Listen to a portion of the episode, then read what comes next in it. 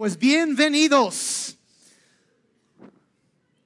Aunque ya dilataron mi identidad secreta. Pero bueno. Ok, pues vamos directamente a lo que vamos el día de hoy. Cómo ser el superhéroe de tus hijos. ¿Cuántos tienen hijos? ¿Cuántos o nietos? ¿Algún día piensan tener nietos? ¿Algunos se arrepientan de haber tenido hijos? Bueno, ok, no, ok, eso es otro tema. No, no, no vamos a ver. Eh, eh, ¿Cuántos, a ver, otra vez, cuántos, cuántos quieren tener un impacto duradero en la vida de sus hijos? Tocar el futuro y cambiar el rumbo del mundo a través de ellos. Sí, más o menos la mitad. Los que no, bueno, queremos orar por ti al final de la reunión, ¿sabes? Pero, pero bueno, hay muchas maneras de impactar la vida de un niño. Y tenemos un equipazo allá arriba que lo están haciendo ahorita, pero hay una manera en particular que el día de hoy queremos enfocarnos en esto, dentro de muchas cosas que podríamos hablar, pero eh, sobre un área específico donde si tú haces eso podrás impactar y transformar sus vidas.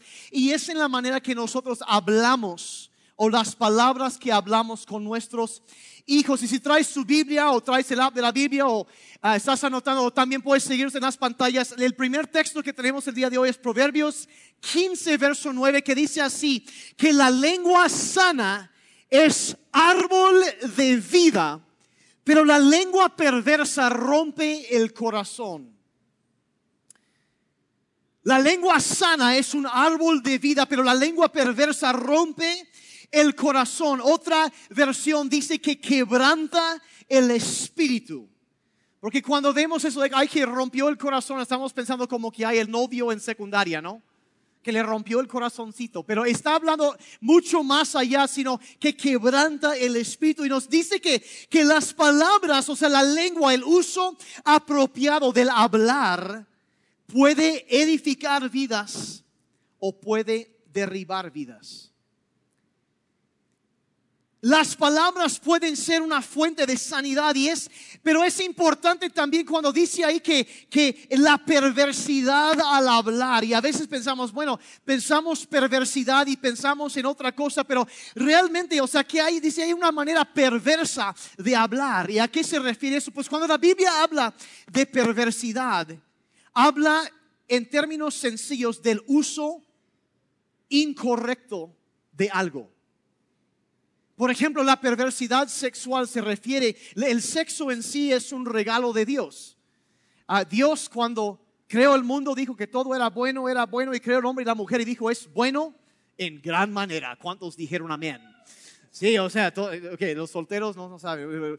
Pero bueno, el asunto es es algo bueno, pero cuando uno usa algo bueno fuera del contexto apropiado o, de la manera que Dios lo diseñó para usarse o que se usara para el fin que Dios estableció para esa cosa, a eso ya se le llama perversidad. Cuando se practica, por ejemplo, la actividad sexual fuera del matrimonio, que es fuera del marco que Dios ha establecido, entonces ya es perversidad.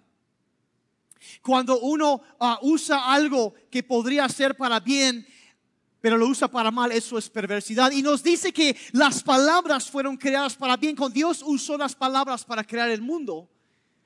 Pero hay personas, dice ese verso, que tienen una manera perversa de hablar. Que hablan palabras pervertidas, torcidas, que en lugar de traer vida o crear crecimiento, traer edificación hieren y lastiman a otros.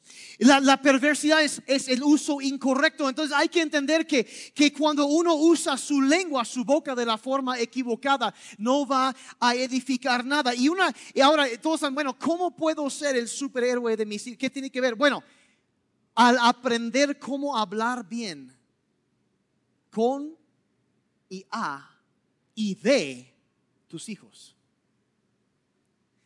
Claro, es más profundo que eso, ahorita vamos a ir adentrando, pero hay que entender que tus palabras, de acuerdo a este verso, pueden edificar, pueden levantar o pueden derribar a otros. Y todo a través del libro de Proverbios y la Biblia encontramos que, que eso, que hay dos cosas que pueden suceder, o pueden edificar, traer vida, o pueden traer muerte o destrucción. Y yo creo que en algún momento todos podemos, eh, hemos visto cómo las palabras incorrectas, las palabras perversas quebrantan. ¿Alguien sabe de qué estoy hablando ahí? Han oído palabras y a mí me encanta este verso otra vez porque dice que las, la sana lengua, o sea, una, una boca sana es como un árbol de vida. Y me encanta esa, esa comparación porque es como decir que, que, que cuando tú hablas bien a alguien, y o no es cierto, a lo mejor cuando eras adolescente, eras niño, alguien te dijo algo. Cuando tú a lo mejor pensaste que no podías lograr algo, alguien llegó y te dijo, ¿sabes qué? Vas a poder hacer esto. Vas a poder terminar este año de la escuela. Vas a terminar esta carrera. Vas, te va a ir bien en tu negocio. Y esas palabras eh, trajeron vida a ti. Pero no solo, y te acuerdas ahorita de esas palabras, pero lo interesante para mí es incluso, puedes mirar muchos años para atrás y ver, recordar palabras que personas te dijeron. Y es como acercarte a un árbol y volver a comer de eso y te vuelve a alimentar, ¿o no es así? Yo me acuerdo cuando yo era niño, siete, ocho años, que la esposa del pastor de mis papás puso su mano en mi hombro y me dijo, un día tú vas a hablar de parte de Dios, Daniel. Y me acuerdo de esas palabras. Y siguen siendo, la lengua sana es un árbol de vida. Y siguen siendo palabras que yo puedo regresar a eso y alimentar mi espíritu de lo que hablaron hace tanto tiempo. Pero ¿cuántos también han visto que alguien a lo mejor habló palabras que no eran tan buenas y hasta la fecha también te acuerdas de eso. Y quebranta el espíritu. Entonces empezamos a entender que, que, que, que las palabras, como dice eh, Proverbios 18, 21, dice que la lengua puede traer vida o muerte. Y dice, y los que hablan mucho cosecharán las consecuencias. O sea, lo que tú hablas de alguna forma vas a cosechar, vas a comer de ese árbol. Va, va a producir algo, lo que tú estás hablando, lo que tú estás diciendo. Puede producir muerte, puede producir vida en las personas y una simple elección. Y ambas cosas están en poder de nuestras lenguas, dice otra versión. Y si lo usas correctamente, sanamente, vas a levantar y vas a edificar. Pero si lo usas inapropiadamente, o incorrectamente, el resultado es muerte. De modo que cuando usamos nuestra lengua, podemos tener por seguro que vamos a cosechar el fruto de lo que estamos sembrando. ¿Alguien está conmigo el día de hoy? ¿Están siguiendo? ¿Están, no, bien serios? ¿O ya están pensando? ¿Se y están empezando a recordar palabras que, se, que se han hablado sobre ustedes o se han hablado, te han dicho, cosas que tú has dicho. Y es impresionante el impacto que las palabras pueden producir en la vida de un ser humano. Ahora, le pedí a mi esposa, la señora increíble, que ella nos apoyara por un momento en examinar unas verdades en cuanto a esto. Entonces los dejo con ella. Muy buenas tardes, muy buenos días, ¿cómo están? Es un gusto estar aquí con ustedes. Eh, ayer Daniel estábamos platicando. Hay que cumplir una misión secreta, ahorita regreso. Ayer Daniel estábamos platicando de lo que iba a compartir y me dijo, ¿por qué no mencionas esto? Y quiero, bueno, como Daniel decía, hay palabras que nos marcan y tal vez tú puedes recordar alguna palabra que te dijeron. Yo creo que tristemente a la mayoría de palabras que nos nos marcaron fueron palabras negativas. Yo no sé si fue en tu caso o no, pero eh, muchas veces esas palabras que tal vez te dijeron de niño, de niña o de adolescente te marcaron y, sentiste que ibas por la vida definido o, moldeado por esas palabras que te, que te, dijeron en algún momento, tal vez tus papás o alguien cercano a tu familia. Ah, y tal vez ahorita las puedas recordar, algo para cada persona es diferente, alguna palabra que te dijeron que te marcó, o eres flaco, o eres gordo, o eres esto, o eres un burro, o eres un bruto, o te pareces igual a tu padre, o palabras que tal vez fueron hechas con desprecio y te marcaron y que tal vez ahorita las recuerdes y tal vez te pueden traer pena o alegría cuando, cuando las recuerdas. Como decía Daniel, en la lengua hay poder de vida y de muerte. Otra versión que me gusta es esta versión del mensaje que no está traducida al español, pero dice esta versión, las palabras matan, las palabras dan vida, ya sean veneno o fruto, tú eliges. Y las palabras, tus palabras como padres tienen tanto poder, nuestras palabras moldean, nuestras palabras marcan el rumbo de nuestros hijos. Así es que yo quiero que pensemos en cómo son esas palabras de vida. Tal vez la Biblia dice palabras de vida y de muerte, pero ¿cuáles son esas palabras de vida? Palabras tales como te amo, tú eres importante para mí, muchas gracias, no sé cómo pagarte lo que has hecho por nosotros, te ves muy bien hoy, qué bien te quedó ese corte de cabello, ah, qué gran trabajo hiciste, este lugar no sería el mismo sin ustedes. Estoy orgullosa de ti, tú eres irreemplazable, eres maravilloso, eres amado, eres aceptado. Tú me importas demasiado. Palabras como te casarías conmigo o vamos a tener un bebé. Esas son palabras de vida, pero ¿cuáles son, ah, podríamos decir, las palabras de muerte? Palabras tales como te odio, me das asco, me fastidias, desearía que nunca hubieras nacido, desearía que estuvieras muerto, tú me enfermas, quiero el divorcio, a nadie le importas, no te voy a volver a hablar otra vez, para mí estás muerto, eres un estúpido, eres un bruto, palabras que salen muchas veces de nuestra boca o de la boca de alguien salieron para tu vida las palabras son poderosas y moldean y definen nuestra vida. Ah, cuando regresó Ana de este viaje en, enero, regresó de Canadá de sus vacaciones, que fueron a visitar a la familia de Jeremy, Ana me enseñó una foto que se me hizo muy especial porque pues yo he conocido la nieve, pero Ana me enseñó una foto que tomó de un copo de nieve, yo no sé si la puedan poner en la pantalla. Ese es un copo de nieve en un guante. Y tú puedes ver qué hermoso está, tan perfecto, parece como el de Frozen, verdaderamente es un copo de nieve. Ah, yo creo que ya está ahí agrandado, ¿verdad? Y, y ahí, ajá, ese es el cuando se ve de lejos y el otro es de cerca.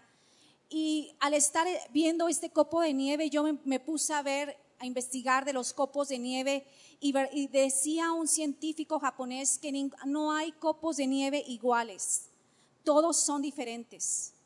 Y este científico japonés empezó a estudiar las moléculas de agua y dice eh, eh, los experimentos que él hizo, los estudios, él cogía agua de cascadas, agua pura de cascadas en diferentes partes del mundo, en, el, en, Canadá, en Francia, en donde hubiera cascadas. Él cogía muestras de esa, de, esas, de esa agua que estaba brotando y las llevaba a su laboratorio y las congelaba en esos pequeños como muestras donde, donde las van a analizar después. Pero antes de congelarlas, él ponía una etiqueta en esas, en esas muestras y les ponía palabras tales como te odio o gracias en diferentes idiomas. Y yo quiero que veas lo que él empezó a observar mientras ah, sacaba esas muestras cuando él le ponía etiquetas o palabras de odio, eso es lo que resultaba, esa es la forma que daba esa, esa agua congelada. Y cuando decía palabras como gracias o amor, se formaban cosas hermosas. Hay en diferentes idiomas como gracias o te odio o te voy a matar. Y tú puedes ver esto, esto es algo científico, es algo comprobado, no es algo que, que, nos lo sacamos de la manga, sino simplemente es algo que corrobora lo que dice la palabra de Dios, que las palabras son de vida o de muerte, son poderosas nuestras palabras. Y este científico empezó a darse cuenta de esto y cómo podía repercutir en el ser humano las palabras que muchas veces nos han dicho, las palabras que hemos recibido a lo largo de nuestra vida. Y tal vez a veces vamos por la vida como condicionados por lo que nos dijeron en algún momento nuestros padres o alguien en autoridad tal vez. Y vamos como condicionados, como atados por esas palabras. Yo te quiero decir que hay un poder tremendo en nuestras palabras. Nuestro cuerpo es mayormente compuesto por agua. Y esas palabras que otros han hablado nos moldean, nos definen. Pero dice la palabra de Dios y condenarás toda lengua que se levante contra ti en juicio. Es lo que tú, y yo podemos hacer. Tal vez te dijeron cosas malas, te dijeron, sabes que tú no sirves, no vas a lograr nada y pareciera que eso se está cumpliendo y vas por la vida como atado, como que te cuesta trabajo hacer las cosas. Necesitamos condenar toda lengua que se levante contra nosotros en juicio y cuidar también lo que nosotros hablamos a nuestros hijos. Aun cuando nos sentimos en momentos enojados, fastidiados, poner un guarda a nuestra boca. Que pongamos un guarda a nuestra boca. Mejor muérdete la lengua, cierra la boca si no tienes nada bueno que decir. Pero que no hablemos cosas que al rato nos arrepintamos. Mira, yo te quiero contar una historia de una mujer que tuvo un hijo y, esta mujer se llamaba Nancy Elliot. Y nadie conoce a esta mujer, pero sí conocen a su hijo, que es Tomás Alba Edison, un gran inventor. Y este, este muchachito, este niño, de, llegando de la escuela, venía con una carta que su su director le mandó y dijo, entrégasela a tu mamá. Y este niño llega, se la entrega a su mamá y eh, la mamá empieza a llorar cuando lee esta carta y empieza a leerla en voz alta. Y ella leyó, su hijo es un genio. Esta escuela es muy pequeña para él y no tenemos buenos maestros para enseñarlo. Por favor, enséñele usted en casa. Y muchos años después, la madre de de, Tomás Alba Edison falleció, así es que él empezó a arreglar los, las pertenencias de su mamá hasta que encontró detrás de un cuadro, encontró una, una nota y se acordó que era, la, era esa nota que le habían mandado de la escuela a su mamá. Entonces él, em, él la tomó, la abrió y en el papel estaba escrito, su hijo está mentalmente enfermo y no podemos permitirle que venga más a la escuela. Edison lloró por horas y quedó sobrecogido. Y una vez recuperado, escribió en su diario, Tomás Alba Edison fue un niño mentalmente enfermo, pero por una madre heroica se pudo convertir en el genio del siglo. Nuestras palabras forman. Ella dijo, mi hijo es un genio. ¿Y qué fue lo que tuvo? Un genio. Sabes que yo esto lo he podido comprobar. Yo he declarado y Daniel hemos declarado, entre tanto cuando oramos por nuestros hijos en la noche, yo te animo que ores por ellos, que los bendigas y que declares cosas buenas sobre sus vidas. Yo siempre he declarado, mis hijos son diez veces más sobresalientes que el resto de sus compañeros. Ellos encuentran buenos trabajos, ellos son sobresalientes. Mi hija a los 16 años ya acabó la prepa ya está por entrar a la universidad y cuando entró y, presentó ese examen, le dijeron, Daniela ha sido de los más altos puntajes de la universidad. Nuestras palabras forman, nuestras palabras moldean. Papá, mamá, yo quiero que abras tus ojos para que puedas ver que tus palabras son poderosas. Así como la mamá de Tomás Alba Edison ella habló y dijo, mi hijo es un genio. ¿Qué estás hablando en, esta, en este tiempo? ¿O qué has hablado a sus vidas? ¿Has hablado palabras de vida? ¿O has hablado palabras de muerte? Lo que te dicen, tú lo dices. Tal vez dicen, ¿sabes qué, señora? Su hijo necesita ayuda académica y tú estás diciendo, mi hijo es un burro. Eres igualito que tu padre. ¿Qué estamos hablando con nuestras palabras? Okay. Gracias, Mari. Muy bien, entonces vamos directamente a la cuestión aquí. Entonces, ¿qué, ¿qué, debemos estar hablando entonces? Nada más déjenme encontrar mis apuntes porque se fueron, se escondieron. Vamos a lo práctico. ¿Qué son las frases, qué son las cosas que debemos hablar a nuestros hijos para traer vida, para edificarlos, para levantarlos, para poner cimentaciones sólidas en sus vidas? ¿Están listos? Vamos a lo práctico. Vamos a ver seis frases que, que háblalos, vívelos y serás el superhéroe de tus hijos. Así de fácil, ¿sale? Número uno, seis frases que tus hijos necesitan oír. Número uno es esto, estoy aquí para ti. Aquí estoy. Si necesitas algo, aquí estoy. ¿Qué estamos haciendo a la hora de comunicar esta frase? Es, comunicar nuestra disposición y disponibilidad. Es decir, sabes que en el momento que necesites, aquí estoy aquí estoy. al mejor ah, eh, eh, es, más, es más probable que en el momento que les digas esto a tus hijos, al mejor no están de que, ay, ah, necesito de algo. Al mejor no, pero a la hora de hablar eso, de expresar esto con nuestros hijos, ellos saben, ah, se acordarán de lo que habrás dicho, de lo que has dicho y se darán cuenta que son importantes para ti y que cuando te necesitan estás disponible que pueden acercarse a ti con confianza. Estoy aquí para lo que es, aquí estoy. Cuenta conmigo, aquí estoy. Y esa frase es mucho más que, que solo un permiso para buscarte cuando se meten en problemas. Ah, es, es una invitación para ellos. Estás comunicando al decir eso que aquí estoy, hijo aquí estoy, aquí estoy para ti. O sea, lo que aquí estoy. Eh, eh, haré lo que sea necesario para ayudarte cuando estás en problemas. Porque eso es lo que hacen los superhéroes.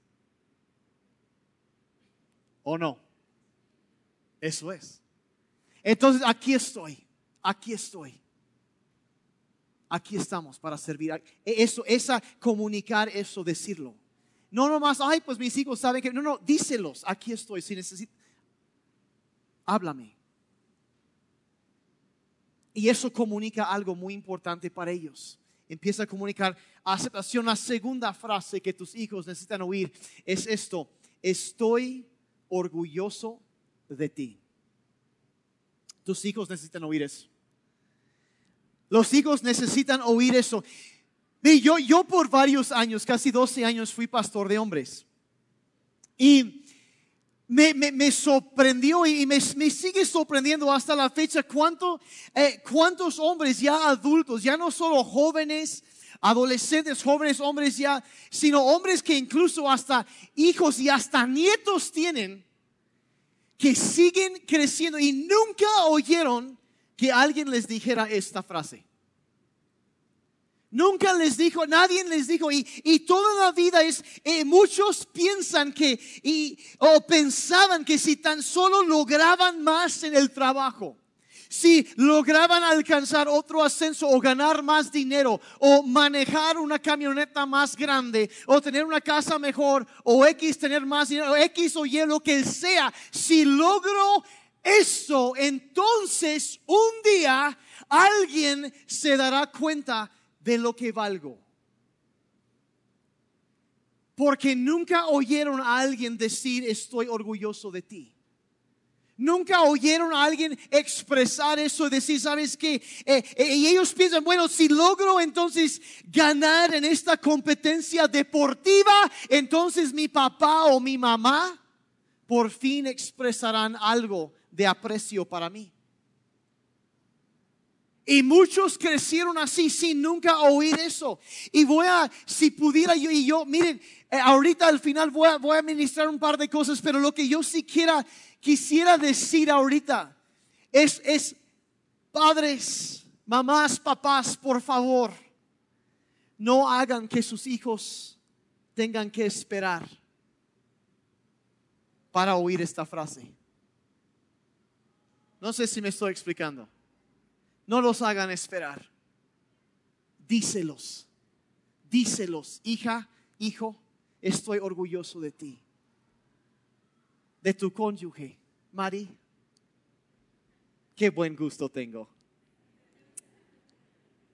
Muñeca. el único café que me puede mantener despierto es el de tus ojos. Y hasta la fecha sé cómo hacerte sonrojar. Estoy orgulloso de ti. Estoy orgulloso de mis hijos. Estoy orgulloso del equipazo de voluntarios que hay aquí en City Church. ¿Cuántos están? ¿Qué, qué equipazo tenemos aquí? Yo, esto, estamos. Como Pablo decía, dice que hablaba y dice, ustedes son nuestra alegría y nuestra corona. Ustedes son un orgullo para nosotros como pastores. Qué honor es para nosotros ser pastores de una congregación tan hermosa como es City Church. De la gente más guapa, más bendecida y más favorecida de Dios en toda Oaxaca, ¿verdad? Qué, qué orgullo para nosotros son ustedes. Estamos orgullosos de ustedes. Y, cuando tú expresas eso a alguien, levantas la, el autoestima, los levantas, los edificas. Son palabras de vida que, que y, como digo, pueden regresar y volver a comer de ese árbol de vida. Y alimentarse en los momentos difíciles. Y estoy orgulloso. Eh, eso de que no importa lo que hace, yo soy, estoy orgulloso de ti. Y no solo estoy orgulloso, sino número tres en la lista, creo en ti. Frases que tus hijos necesitan oír. Yo creo en ti. Creo que vas a poder lograr esto. Creo que, mira, ¿cuántos se acuerdan cuando eran jóvenes o adolescentes? No fue hace tanto, vaya. Menos que sea bien chavo ruco como un servidor, ¿no? Ya. ¿Cuánta confianza sentías realmente cuando eras adolescente? Acuérdate de la mañana que te levantaste y viste diez minutos antes de salir para la escuela el primer granito. ¿Cuánta confianza sentiste ese día?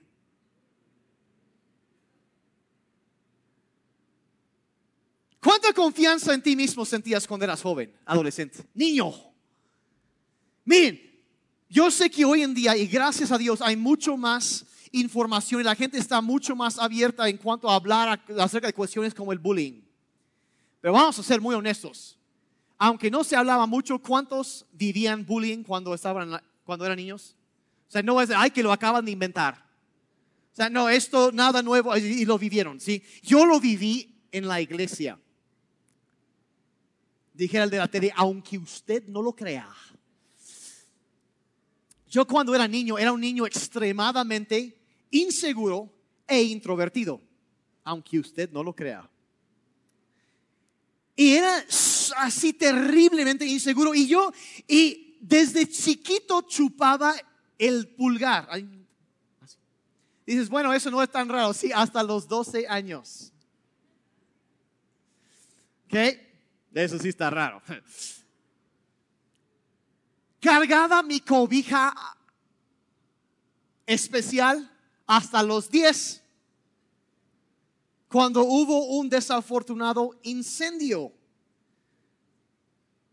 Y nada más era la cobija. Y hasta la fecha sospecho que hubo,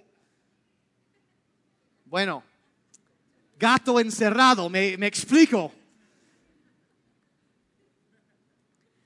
Chupé mi dedo pulgar por tantos años que yo, que se enchuecaron mis dientes. Terriblemente. Ahora, si de por sí yo tengo dientes muy grandes, se fueron así hacia afuera.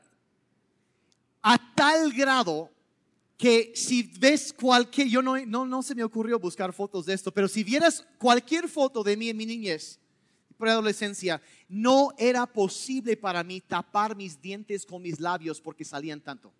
Siempre se estaban asomando. Y era una trauma para mí, era una vergüenza. Y, y yo me acuerdo una vez, iba llegando al grupo de jóvenes y el, desgra perdón, el director de alabanza, que el Señor lo bendiga y que lo tenga a fuego lento.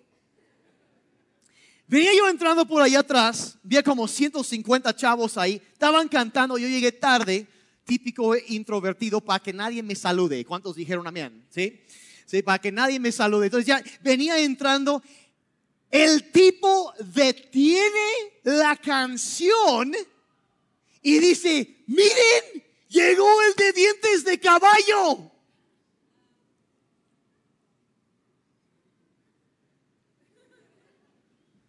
Ya lo superé. Por eso decía hace rato cuando yo decía que yo me enojé cuando me decían vayamos a la casa del Señor. Tenía ciertas traumas, ¿me explico? Entonces, de ahí una sola palabra llegó a salvarme, la ortodoncia. ¿Cuántos bendicen a Dios por la ortodoncia? Y, y son, llegan y cambian tu nivel, tu, tu, tu nivel de, de confianza en ti mismo. Uno dice, ay, no es para tanto. Sí es para tanto. Entonces, lo que pasa es que tus hijos, al igual que tú cuando tenías su edad, necesitan saber que alguien en algún lugar cree en ellos. Necesitan saberlo. Necesitan saber que alguien cree en ellos. Yo me acuerdo de la pastora que me, tú vas a hacer. En un momento tan difícil de nuestras vidas, honestamente estamos aquí porque un par de personas claves, amigos, hombres que yo ah, estimo y que han llegado a ser como segundos padres para mí. Me dijeron, ¿saben que hay algo grande que Dios ha puesto? Y cuando había personas que dijeron, ¿sabes que Tú nunca, ustedes no tienen lo que se necesita para ser pastores, nunca le van a hacer. Hubo otras personas que dijeron, ¿sabes que La mano de Dios está sobre ustedes y algo grande va a suceder ahí en Oaxaca. Y saben que apenas está iniciando. Alguien que creyó en nosotros. Sé esa persona. Sé ese superhéroe para tus hijos. Sé la persona que cree en ellos y que los levanta con sus palabras. Y ellos van a volar. Toda la vida podrán alimentarse de las palabras que tú estás sembrando en su corazón. ¿Están conmigo? Creo en ti. Creo que estás aquí por una razón. Sé ese héroe que habla esas cosas. Número cuatro, quiero lo mejor para ti. Quiero lo mejor para ti. Esto es, eh, hay varios beneficios de hablar esta frase. En primer lugar, em, eh, les empieza a enseñar a los niños que hay un propósito detrás de lo que nosotros como padres hacemos. Porque así debe ser. ¿Y, y cuántos saben que a veces los hijos no entienden lo que hacemos con ellos? ¿Cuántos saben? ¿Sí? ¿Sí? ¿Cuántos intentaron darle medicina a sus hijos en algún momento? ¿Y o no? ¿Intentaste con la cuchara? Esos no fueron 5 mililitros que entraron, hombre. Fueron punto cinco que entraron. Tráeme la jeringa, mijita. Y hasta dentro para que el, chamaco no lo pueda escupir. Y luego para colmo lo vomita, ¿no? ¿Cuántos, cuántos lo experimentaron? Sí, sí, risa nerviosa, sí, no voy a decir entonces, sí, sí, sí, sí. Y ahí estás, hijo, lo hago por tu bien. Quiero lo mejor para ti. ¿Cuántos se acuerdan de llevar a sus hijos para sus vacunas? ¿Los estás agarrando? Tú relájate, no pasa nada, mentiroso. No vas a sentir nada. El bebé está pensando, este cuate me quiere acuchillar con esa jeringota. Que... Y, ni modos no le puedes decir, mira, hijo, es que crean anticuerpos, defensas, y tu sistema inmunológico se va a... No, les vale lo que le puedas decir. Lo único que pasa es que les duele, no les gusta, y de alguna forma mamá y papá tienen que comunicar, sabes que lo hago porque quiero lo mejor para ti. Algún día me vas a entender. Y hay que estar, eh, ¿sabes qué, hijo, hija? Hay cosas que no, no, no puedes cruzar la calle solo cuando tienes tres años de edad porque viene el camión de la basura. Y no quiero tener que levantarte con una espátula después de que haya pasado. No entienden. Hijo, quédate aquí. Es por tu bien. Lo hago porque quiero lo mejor para ti. Y ellos empiezan a entender, y, es más, hasta cuando no estoy hablando de disciplina ahorita, pero aún cuando estamos disciplinando, es para su bien, no para lastimarlos, no para sacar y desahogar enojo. Y, no, no, no, corregimos para edificar, para ayudar. Lo hago por tu bien. Estamos, somos, y empiezan a entender que somos motivados por amor. Y claro, si algo no cabe dentro de ese ese calificativo, pues no lo vamos a hacer, ¿verdad? Hacemos por amor a ellos lo que hacemos. Y ellos tienen que entender lo, lo primero, entienden que detrás de hay ese deseo de ayudarles. Y, y lo, el segundo beneficio, ¿cuántos tienen adolescentes o preadolescentes? Que Dios les bendiga y les... Ah, yo, yo tengo un, ya tengo, tenemos dos adolescentes ya. Ya, Ay, Señor. Um, oren. Hablar esta frase,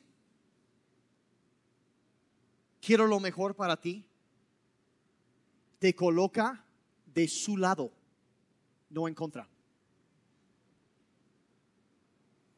Es que no, no me gusta porque no me dejas salir. Lo hago por tu bien porque te amo. Entonces, en lugar de estar en contra, te coloca de su lado y ayuda a quitar el detonador de la bomba. Hablar esto. Quiero lo mejor para ti. Quiero lo mejor para ti. Y se van a dar cuenta tarde o temprano que realmente sí estás a favor de ellos, no en contra. Eso es lo que comunicas. Quiero lo mejor para ti. Número cinco estaré a tu lado. Frases que tus hijos necesitan oír. Estaré a tu lado, estaré a tu lado. Y les comunica a nuestros hijos que, que, no nos da, eh, no te da vergüenza identificarte con ellos cuando se hayan equivocado. ¿Cuántos hemos cometido errores? ¿Cuántos viven en negación? Los que no levantaron la mano. Sí, los seres humanos de vez en cuando hacemos cosas bien tontas, ¿sí o no? Todos hemos cometido nuestro tanto de estupideces. ¿Verdad que sí? O como decimos aquí en City Church, todos tenemos asuntos pendientes. Y quien diga que no, ese es su asunto pendiente. Todos tenemos. Y, la cosa es, bueno, ¿qué, ¿qué es lo que estamos al decir eso? Cuando eh, estaré a tu lado, estamos diciendo, ¿sabes qué? En el momento que cuando, no sí, sino cuando cometes algún error, algo sale mal, ¿sabes qué? Estaré junto a ti. Estaré a tu lado. No te voy a abandonar, no te voy a rechazar voy a estar ahí. Y cuando un papá o una mamá está dispuesto a pasar vergüenza, a pasar eh, burlas o críticas incluso de otras personas, con tal de pararse junto a su hijo o a su hija, eso comunica amor. Es como el papá del hijo pródigo, que no se avergonzó de que su hijo hubiera estado ahí sino que lo recibió y lo abrazó y se paró junto a él. Y esa es la actitud de un padre que, que, ama tanto a sus hijos y eso comunica un amor, una aceptación, valoración tan profundamente que las palabras difícilmente alcanzan a expresar ese amor. Y si yo tuviera que hacer, y la verdad, eh, es un poco incómodo decir esto, pero la verdad, siendo una autocrítica, a veces los cristianos no somos muy buenos en cuanto a esto. A veces no lo somos. Porque tenemos un concepto un tanto equivocado de cuestiones bíblicas de lo que es la disciplina.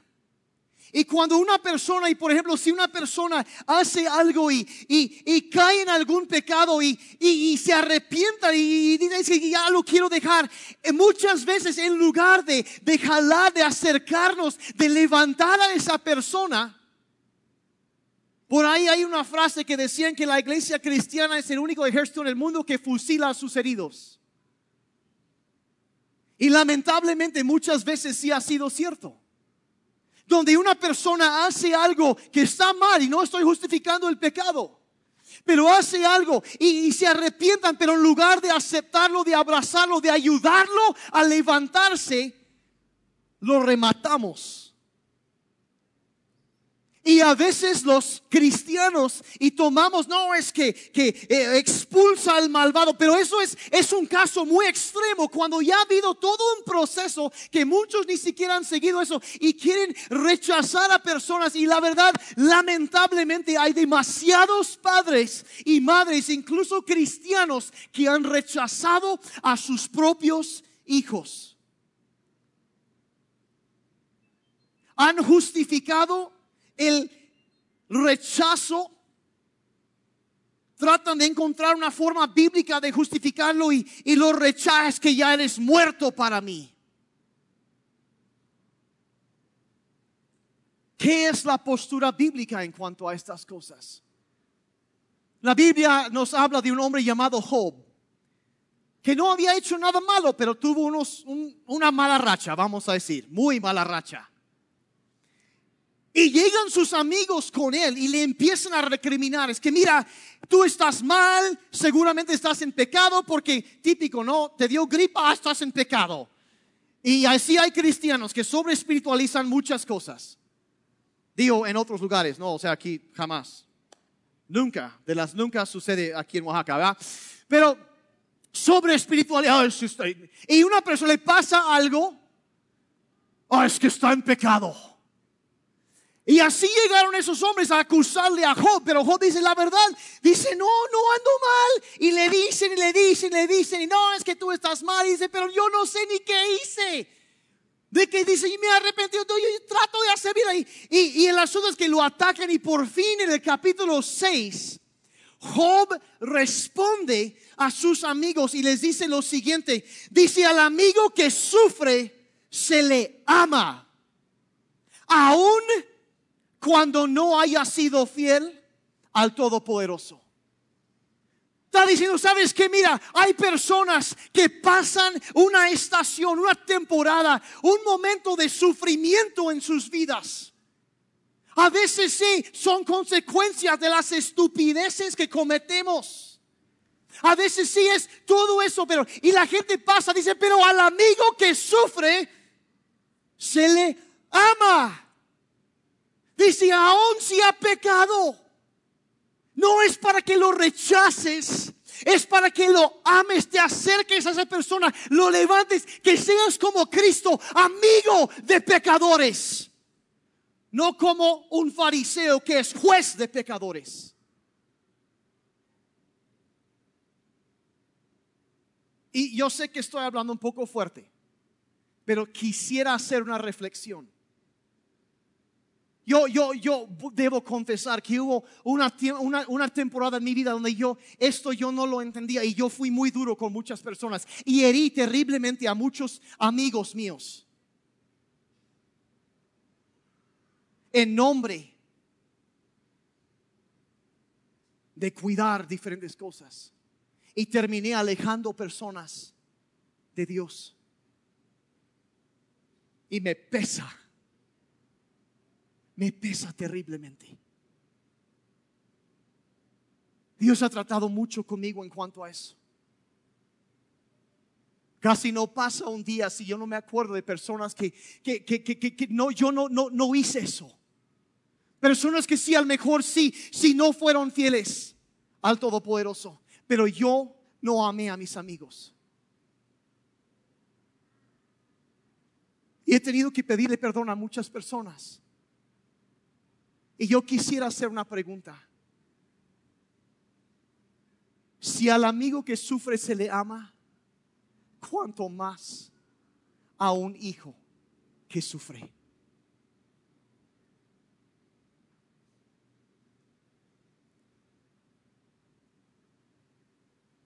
¿Cuánto más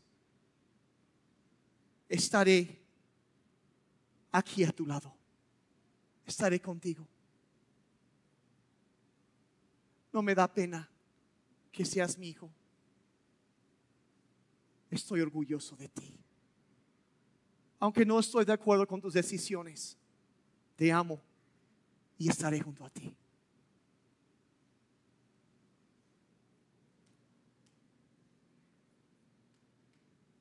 Sé el superhéroe que sale a defender y a proteger en los momentos de dolor. ¿Están conmigo? Número seis, y con eso terminamos. Te amo. Te amo. No solo creo en ti, no solo estoy orgulloso de ti, te amo. Lo dices no solo a tus hijos, a tu cónyuge cada día, que sea lo primero que oigan cuando se levantan, lo último que oyen cuando se acuestan, te amo.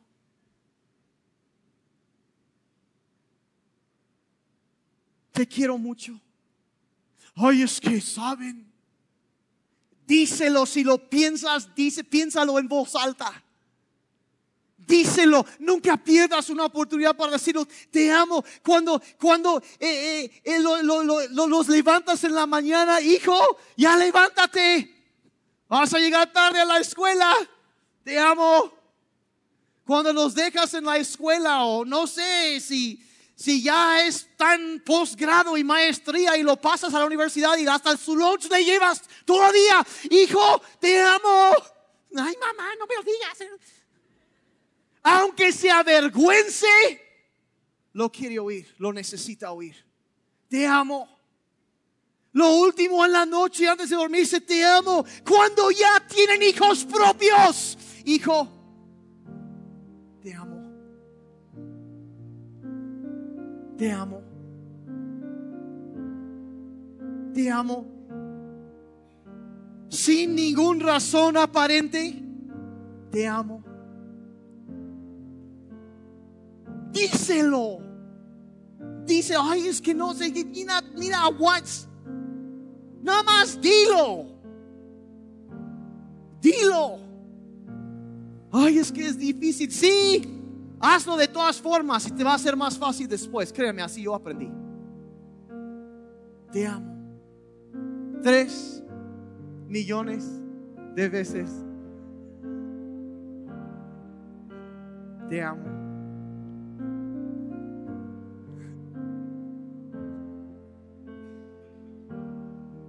¿A poco no?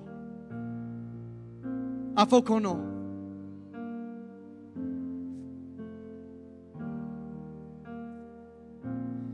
hay, saben que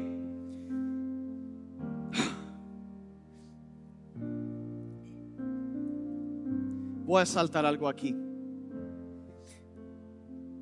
Miren, habla, habla esas frases, pero yo no sé si se dieron cuenta que esas frases, lo que son realmente, es el reflejo externo de una actitud de corazón.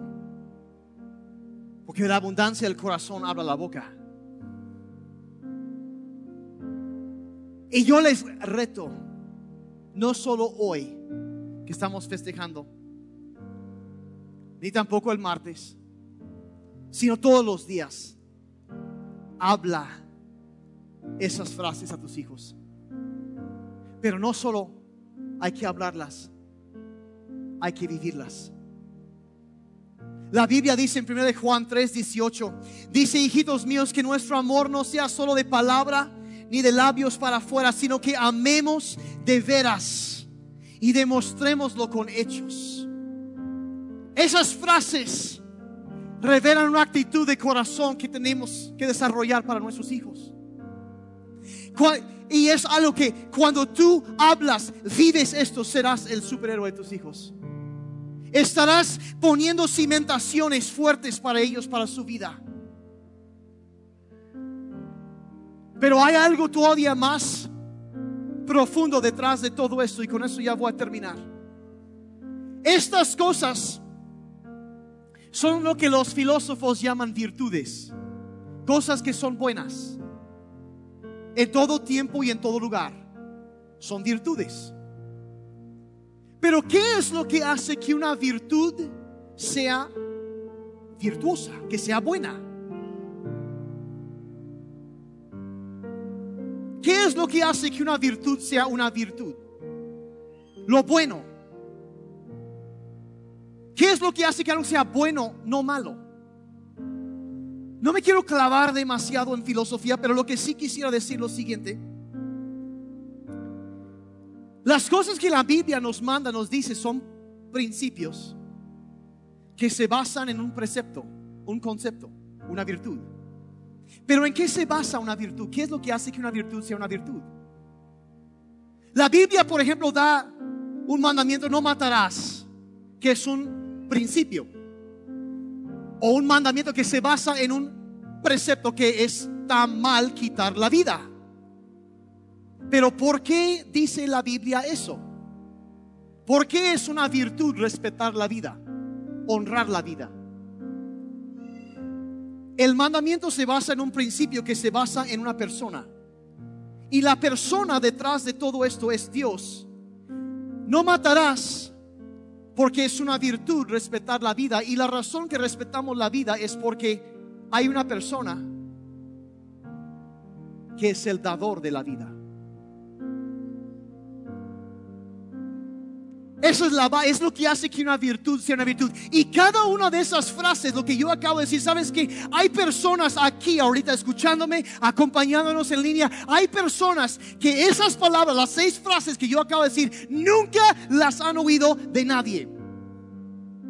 Nadie Quizá, o sea, quizá algunos sí, pero de tus nunca oíste una palabra de amor, nunca oíste una palabra de aceptación, nunca dijiste, sabes que el amor que tú viviste toda la vida fue una cosa condicional que se basaba en tu comportamiento. Y si te portabas bien, te trataban bien, pero si no, ellos basaban su amor sobre lo que tú hacías y creciste pensando que hacías el amor de Dios, pero no es así no se basa en lo que tú hagas o no hagas, se basa en la persona que dijo Dios es amor. Y nada que tú hagas puede hacer que Dios te ame más y nada hará que Dios te ame menos. Y la razón que esas seis frases nos impactan, nos, nos pegan tanto y nos afectan, satisfacen una necesidad que todo ser humano tiene, es porque son palabras que Dios en su palabra ha hablado sobre tu vida sobre mi vida. Donde Él en su palabra, y aunque tú nunca hayas oído que alguien te diga, sabes que estoy aquí para ti. Estoy en lo que aquí estoy. Hay un Dios que dijo, clama a mí y yo te responderé. Se, se, basa en la necesidad de tener a quien acercarnos. Eso es un Dios que dice, ¿sabes qué, hijo, hija? Estoy orgulloso de ti. Porque tú eres la obra maestra. Yo te esculpí en el vientre de tu madre. Te puse aquí en este mundo por una razón. Y como Padre Celestial estoy orgulloso de ti.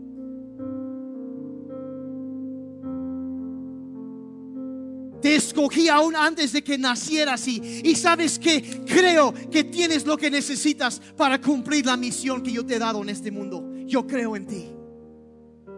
Creo que sí puedes. Aunque el diablo diga que no vas a poder lograr esto, sí puedes. Porque mayor es el que está en ti que el que está en el mundo. Y te puso aquí por una razón. Y tu vida tiene un propósito. Y sabes que, hijo, hija, quiero lo mejor para ti. Y sabes que no hagas esto porque quiero lo mejor para ti. Y si te estoy diciendo, sabes que, mira, aléjate y si duele, deja esas cosas porque quiero algo mejor para ti. Es lo que Dios hace con nosotros. Y, sabes que nunca te dejaré, nunca te abandonaré. Siempre estaré contigo. Aunque pases por las aguas, por el fuego, estaré a tu lado. Como el Padre Celestial que te abraza cuando regresas. Y lo más grande de todo, en esto Dios ha demostrado su gran amor por nosotros en que siendo aún pecadores, Cristo murió por mí. Él también te ama. Cierren sus ojos, por favor. Quizá tú nunca dices, híjole, yo quiero dar esas cosas a mis hijos. Yo, yo quisiera eso, pero dices, honestamente me cuesta. Porque la verdad siento, yo quisiera dar, pero ¿cómo dar algo que siento que no tengo? ¿Sabes que todo esto lo tienes en Cristo. Tienes el amor de Dios, la aceptación del Padre, el orgullo, la sonrisa del cielo sobre tu vida. Lo tienes. No lo puedes ganar, lo tienes. Padre, en esta tarde te damos gracias por tu gran amor por nosotros. Te damos gracias, Señor, que, que si reconocemos, Señor, que, que si no hemos sido padres perfectos, Señor, muchas veces aprendimos muchas cosas equivocadas y Señor, no estamos tratando de justificar los errores. Señor, los tenemos muy presentes y, y daríamos cualquier cosa por cambiarlo. Pero a partir de este momento, Señor, yo te pido que haya una revelación de tu amor por nosotros, tú como nuestro Padre Celestial. Y Padre, que nosotros podamos ver cómo tú nos has amado, cómo, Padre Señor, estás ahí por nosotros. Padre, que, que tus oídos están atentos, siempre estás disponible. Padre, que eres, estás orgulloso de nosotros, que nos amas que crees en nosotros, Padre, que, que tienes grandes pensamientos de bien y no de mal para nosotros. Padre, te pido que nos des una revelación de tu amor. Y luego, Señor, que nosotros podamos reflejar ese amor a nuestras familias. Padre, no solo a nuestros hijos, también a, a nuestro cónyuge, Señor. Padre, por cada matrimonio yo pido en este día. Padre, por cada hijo, cada hija, cada, cada, cada mamá, cada papá, Señor, yo pido, Señor, la revelación de tu amor por ellos. Y Señor, que podamos reflejar ese amor con los que están alrededor de nosotros. Ayúdanos en el nombre de Jesús. Ayúdanos. Ayúdanos. Quizá tú dices, sabes que yo nunca he conocido ese amor, nunca, nunca he conocido el amor de Dios que me ama así. El cuadro de amor de un papá que yo tengo no es así. Y hoy tú dices, yo, yo necesito acercarme a Dios, yo quiero conocer ese amor. Que me perdone, que me limpie, que me perdone mis pecados y que me abrace como el papá del hijo pródigo abrazaba a su hijo. Y sabes que eso es lo que yo necesito ahí con los ojos cerrados. Si tú quieres invitar a Cristo a venir a tu vida, a, darte una revelación del amor de Dios y, y, cambiar, limpiar, tocarte, darte una vida nueva. Perdón por tus pecados, limpieza para la vida de atrás y esperanza para el futuro. Y sabes que Daniel, yo quiero eso ahí en tu lugar. Si puedes levantar tu mano, yo quiero orar por ti en esta, en esta tarde. Alguien dice, yo, yo quiero dar mi vida a Jesucristo. Yo quiero conocer ese amor del Padre Celestial. Sí, gracias, gracias, gracias. Yo quiero eso. Ahí en tu lugar, si es, es lo que quieres ahí, voy a que, que hagas una sencilla oración conmigo. Y es más, voy a que todos oremos juntos. Esta oración, dile ahí en tu lugar, dile, Padre Celestial, toma mi vida. Soy un pecador y necesito un Salvador. Jesús, sálvame. Creo que tú eres suficiente. Moriste por mí para que yo pudiera vivir por ti. Lléname con tu espíritu. Mi vida te pertenece. Gracias por vida nueva. Puedes tener la mía. En el nombre de Jesús. Y todo el pueblo Dios dijo amén. Dar un aplauso a Dios por vida nueva. Vida nueva.